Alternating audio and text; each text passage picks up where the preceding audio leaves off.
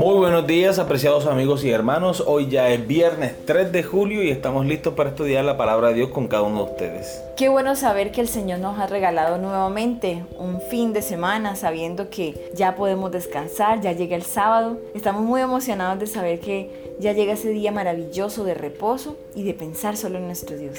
Entonces, bueno, vamos a estudiar con ustedes Stephanie Franco y Eric Colón. Bienvenidos.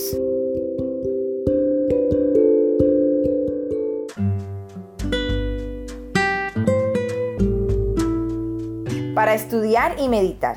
Lee Elena de White Los Hechos de los Apóstoles, el propósito de Dios para su iglesia, en las páginas 9 a la 14, y el deseo de todas las gentes, páginas 761 a la 768. Muy bien, vamos a compartir algunos apartes que nos parecen interesantes de estos dos, digamos, capítulos. Muy bien. Desde el principio Dios ha obrado por medio de su pueblo para proporcionar bendición al mundo. Para la antigua nación egipcia, Dios hizo de José una fuente de vida. Mediante la integridad de José fue preservada la vida de todo ese pueblo. Mediante Daniel, Dios salvó la vida de todos los sabios de Babilonia. Y esas liberaciones son lecciones objetivas, ilustran las bendiciones espirituales ofrecidas al mundo mediante la relación con el Dios a quien José y Daniel adoraban. Todo aquel que quiere revelar su amor al mundo es colaborador con Dios para bendición de la humanidad. Cuando recibe gracia del Salvador para impartir a otros, de todo su ser fluye la marea de vida espiritual. Dios escogió a Israel para que revelase su carácter a los hombres. Deseaba que fuesen como manantiales de salvación en el mundo. Se les encomendaron los oráculos del cielo, la revelación de la voluntad de Dios. En los primeros días de Israel, las naciones del mundo, por causa de sus prácticas corruptas, habían perdido el conocimiento de Dios. Una vez le habían conocido, pero por cuanto no le glorificaron como a Dios ni dieron gracias, antes se desvanecieron en sus discursos, el necio corazón de ellos fue entenebrecido, tal cual está en Romanos capítulo 1 versículo 21.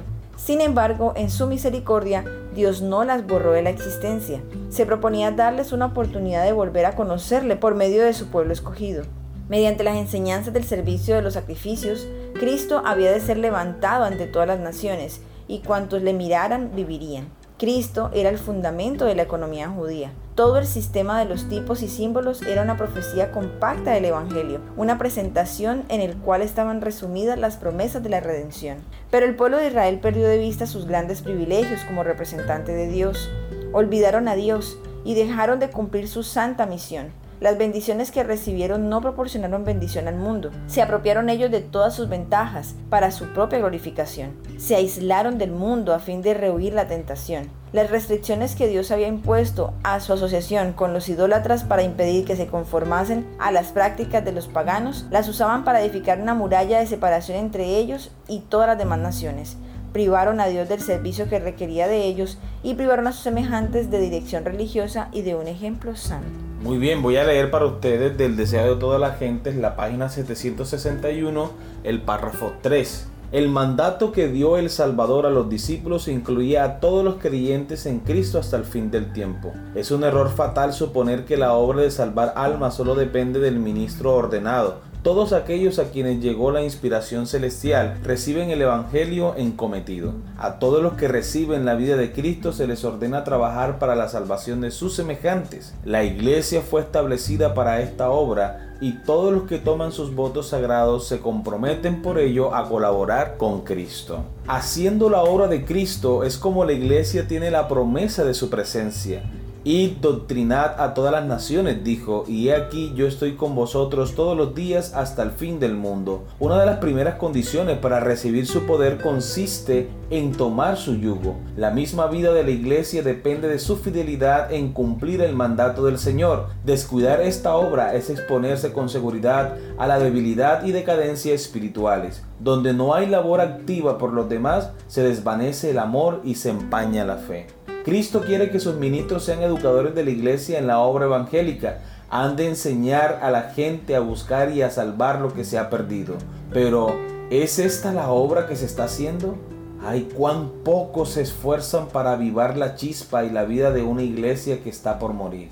¿Cuántas iglesias son atendidas como corderos enfermos por aquellos que deberían estar buscando a las ovejas perdidas y mientras tanto millones y millones están pereciendo sin Cristo. El Evangelio no ha de ser presentado como una teoría sin vida, sino como una fuerza viva para cambiar la vida. Dios desea que los que reciben su gracia sean testigos de su poder. Aquellos cuya conducta ha sido más ofensiva para Él los acepta libremente. Cuando se arrepienten, les imparte su espíritu divino, los coloca en las más altas posiciones de confianza y los envía al campamento de los desleales a proclamar su misericordia ilimitada. Quiere que sus siervos atestiguen que por su gracia los hombres pueden poseer un carácter semejante al suyo y que se regocijen en la seguridad de su gran amor. Quiere que atestiguemos que no puede quedar satisfecho hasta que la familia humana esté reconquistada y restaurada en sus altos privilegios de hijos e hijas de Dios. Amén. La iglesia del Nuevo Testamento enfrentaba el peligro de no entender el propósito de su existencia. Elena de White describe este peligro. La persecución que sobrevino a la iglesia de Jerusalén dio gran impulso a la obra del Evangelio. El éxito había acompañado la ministración de la palabra en ese lugar y había peligro de que los discípulos permanecieran demasiado tiempo allí, desatendiendo la comisión del Salvador de ir a todo el mundo. Olvidando que la fuerza para resistir al mal se obtiene mejor mediante el servicio agresivo, comenzaron a pensar que no tenían ninguna obra más importante que la de proteger a la iglesia de Jerusalén de los ataques del enemigo. En vez de enseñar a los nuevos conversos a llevar el Evangelio a quienes no lo habían oído, corrían el peligro de adoptar una actitud que indujera a todos a sentirse satisfechos con lo que habían realizado. Hechos de los Apóstoles, páginas 87 y 88. Muy bien, hemos llegado a las preguntas para dialogar. Lee cuidadosamente la cita Elena de White que aparece arriba, especialmente la última línea. ¿Por qué incluso hoy debemos tener cuidado con el mismo peligro potencial? Ante los desafíos misioneros que tenemos por delante, ¿por qué esa actitud sería tan terrible, incluso trágicamente equivocada? Porque es que Dios estableció la predicación del Evangelio con un propósito es que cuando nosotros como iglesia preparamos a otras personas con el mensaje de salvación, al mismo tiempo nos estamos preparando nosotros al leer, al estudiar, al orar, al testificar. De esa manera también nosotros estamos siendo alimentados de la palabra de Dios, estamos siendo construidos espiritualmente cuando también enseñamos a otros. Aquí el Señor fue muy sabio. Él está cumpliendo dos propósitos. Número uno, que nosotros podamos crecer espiritualmente y que con nuestro crecimiento espiritual también otras personas puedan venir al conocimiento de la palabra de Dios y juntos podamos prepararnos para tener un encuentro con Él cuando venga en gloria y majestad. Amén. Muy bien, vamos con la siguiente pregunta. ¿Por qué crees que cada uno de los evangelios termina con un mandato similar? Lee Mateo capítulo 28 versículos 18 al 20, Marcos capítulo 16 versículos 15 y 16 Lucas capítulo 24 versículos 46 al 49 y Juan capítulo 20 versículo 21. ¿Qué significó esto para los creyentes del primer siglo y qué debería significar para nosotros hoy? Muy bien, vamos a leer Mateo capítulo 28 versículo 18 al 20. Y Jesús se acercó y les habló diciendo, Toda potestad me es dada en el cielo y en la tierra, por tanto id y haced discípulos a todas las naciones, bautizándolos en el nombre del Padre y del Hijo y del Espíritu Santo y enseñándoles que guarden todas las cosas que os he mandado, y aquí yo estoy con vosotros todos los días hasta el fin del mundo. Marcos capítulo 16 versículos 15 y 16. Y les dijo, id por todo el mundo y predicad el Evangelio a toda criatura. El que creyere y fuere bautizado será salvo, mas el que no creyere será condenado.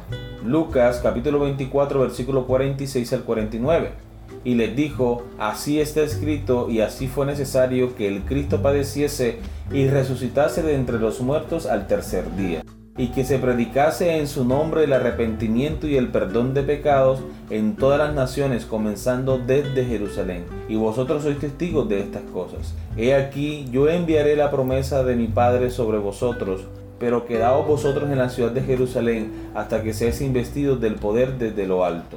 Juan capítulo 20 versículo 21. Entonces Jesús dijo otra vez, paz a vosotros. Como me envió el Padre, así también yo os envío. Muy bien, recordemos la pregunta. ¿Por qué crees que cada uno de los evangelios termina con un mandato similar? ¿Qué significó esto para los creyentes del primer siglo y qué debería significar para nosotros hoy? Muy bien, cada uno de ellos está escribiendo su experiencia con Dios y esta experiencia al lado del Señor fue realmente significativa. Obviamente no podían dejar de lado la gran comisión que Cristo le ha encargado. Esta es la continuidad de la obra de Cristo aquí en la tierra y cada uno de los discípulos de Cristo, cada uno de sus apóstoles era responsable y es responsable de que esa obra se lleve a cabo. Ahora bien, los discípulos de Cristo empezaron con esta obra y nosotros como cristianos y seguidores de Cristo es nuestra responsabilidad también. Amén. Muy bien, vamos con la siguiente pregunta. ¿Pueden el testimonio y el servicio convertirse en un sustituto de la espiritualidad genuina? Si es así, ¿de qué manera y cómo podemos cuidarnos de esa trampa? Está claro que no, porque en la Biblia encontramos un ejemplo de ello. Los fariseos, los sacerdotes, ellos aparentemente hacían todo lo que la ley demandaba de ellos, ¿verdad?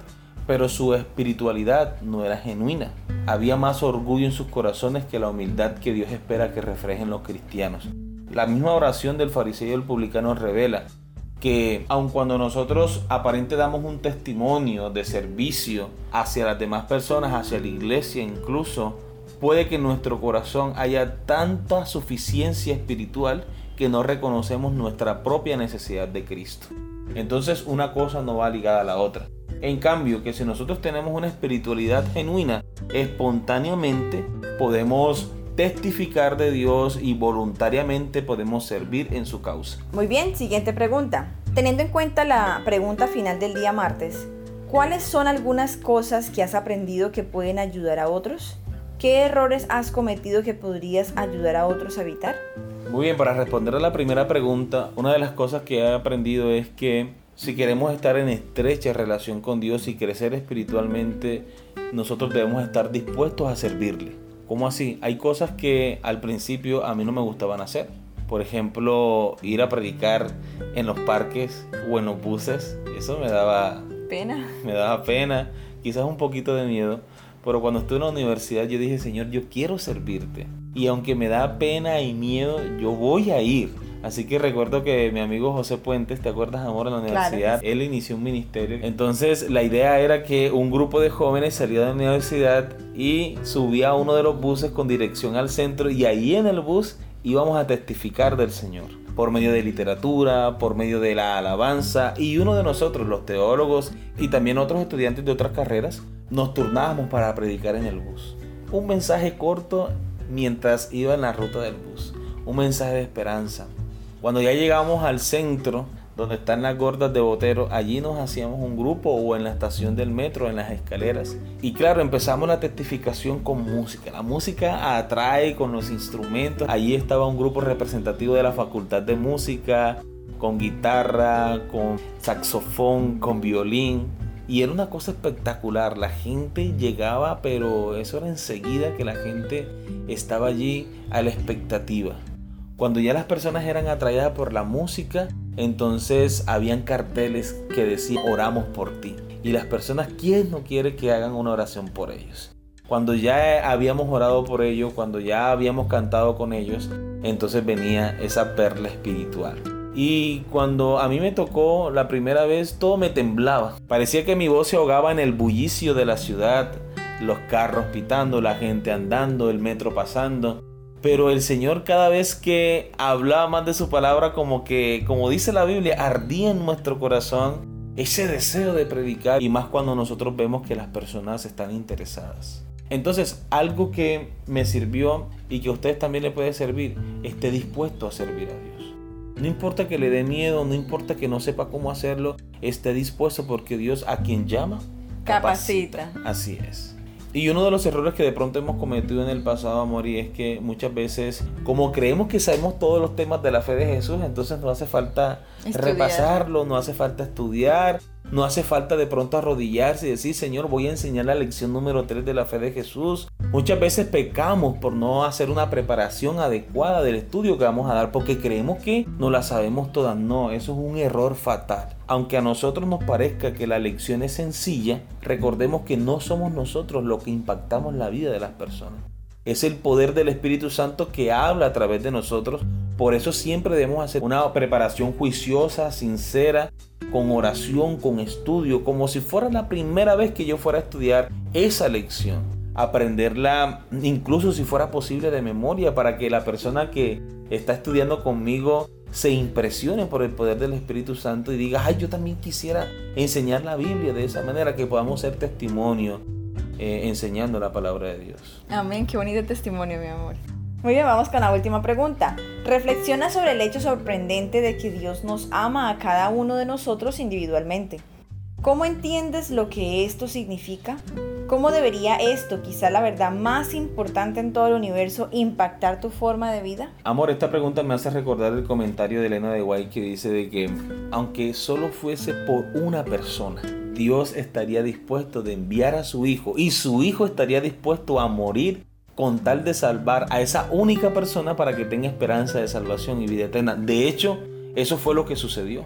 Cuando Adán y Eva pecaron, ¿cuántas personas habitaban el mundo? Solo dos. Entonces Dios estuvo dispuesto a entregar su vida por dos personas. Miran cuán grande es el amor de Dios, cuán maravilloso es su misericordia, que Dios estuvo dispuesto a morir, Dios estuvo dispuesto a entregar su vida solo por dos personas. Y la sierva del Señor también dice que el Señor estaría dispuesto incluso a morir, así sea por uno de sus hijos cuán grande es el amor de Dios, pero cuán mal agradecido a veces somos. Ay, sí. Nos olvidamos que Dios nos ama. Así es, nos olvidamos cuando no buscamos su presencia a través de la oración, cuando no aprovechamos todas las bendiciones que tiene para darnos a través del estudio de su palabra y cuando no estamos a la altura para testificar del amor de Cristo a las demás personas. Pero bueno, no hablemos de lo malo, sino que hablemos de lo bueno. El Señor dice en su palabra, todo lo podemos en Cristo que nos fortalece. El Espíritu Santo está presto a capacitarnos para compartir el mensaje de salvación y para llevar a cabo la misión, no solo aquí en el lugar donde nos encontramos, sino en todo el mundo. Amén. Así que hermanos, a dejarnos amar por el Señor, porque eso es lo que Dios tiene para nosotros en abundancia, amor para nosotros. Y recordemos que Dios no ama como aman los seres humanos. Nosotros amamos un día y odiamos el siguiente pero el Señor siempre ama. No importa qué hagamos, Él nos ama. Él odia al pecado, pero no al pecador. Amén. De esta manera hemos llegado al final de nuestro estudio el día de hoy, así que deseamos que el Señor te bendiga y que tengas un hermoso sábado. Que Dios les bendiga.